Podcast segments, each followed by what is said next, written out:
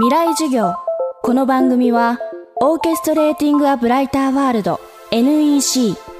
暮らしをもっと楽しく快適に川口義賢がお送りします。未来授業。今週の講師は五七五七七の短歌の作家として活動する歌人の鈴掛慎さんです。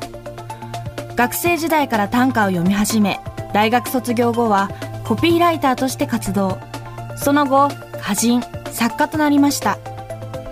また作家デビューのタイミングで自らがゲイであることをカミングアウト。セクシャルマイノリティの立場からも発言を行っています。未来授業1時間目。テーマはオープンリーゲイトクローゼット。あの、最近すごく世間で同性愛についてこう話題になることがとっても多くて、ニュースでもそういった話題が多く取り上げていただいていて、なんだか、こういう話をそろそろしてもいいんじゃないかっていう社会の流れを読んで、ゲイだけど相撲あるって、ここまでカジュアルに本で書いた人が今までそんなにいなかったので、同性愛の本ってちょっと難しめの本になっちゃうことが多いんですけど、もうちょっとエンターテインメントというか、なんだか手に取りやすい話題で本が書けたらいいなと思ってこのタイトルに落ち着きました。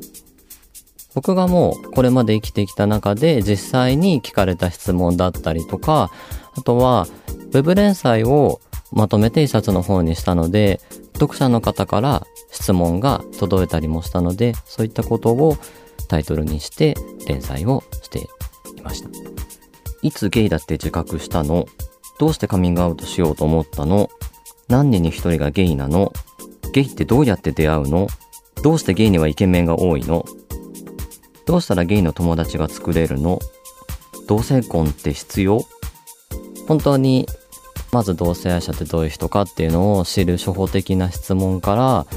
なんだかこう飲み会で話してるようなすごく楽しい話題とかあとは社会でこう話題になっているちょっと難しいお話とかそういったことがこう一冊でわかるような本にしたかったのでできるだけ話題は広く書きました。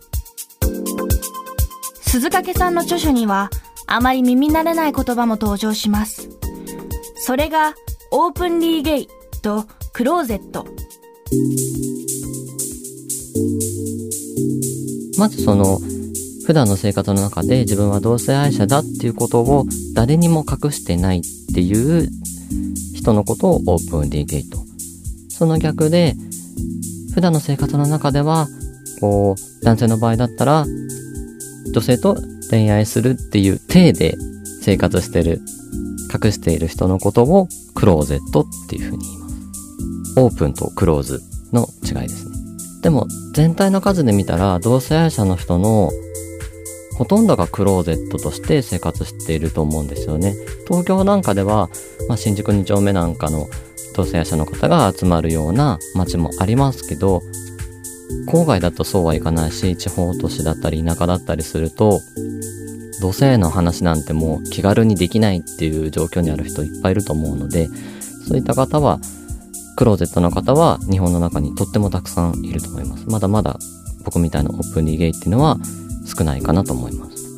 2016年に日本労働組合総連合会というところが LGBT に関する職場の意識調査っていうのを行ったんですけど、その中で3.1%の人が自分は同性愛者だと回答しています。これを例えば100人の学年で例えたら3クラス作られてる中に1クラスに1人あとは100人の従業員を抱えるような会社だったら3人は同性愛者がいてもおかしくないっていうデータが出ています。このクラスには同性愛者はいないだろうって思ったりうちの会社にはいないだろうねって思ってる人きっと多いと思うんですけどむしろ逆でどんなクラスにもどんな会社にも1人はいてもおかしくないっていう数の同性愛者がいるという統計が出てます。やっぱり大多数の同性愛者が自分は同性愛者だっていうことをオープンにできていないっていう状況があって、オープンにできてないから周りの人もまさか自分の周りにいるとは思わないっていうその実際はいるはずなのにいないものになってるっていうそこにこうコミュニケーションのギャップが生まれている、ないものとしてこう扱われちゃうっていう。で、ないものとされてしまうと、知らず知らずのうちに同性愛者に対してちょっと失礼な発言があったりとか、それは本人が聞いてないって思うから言えるわけで、でも、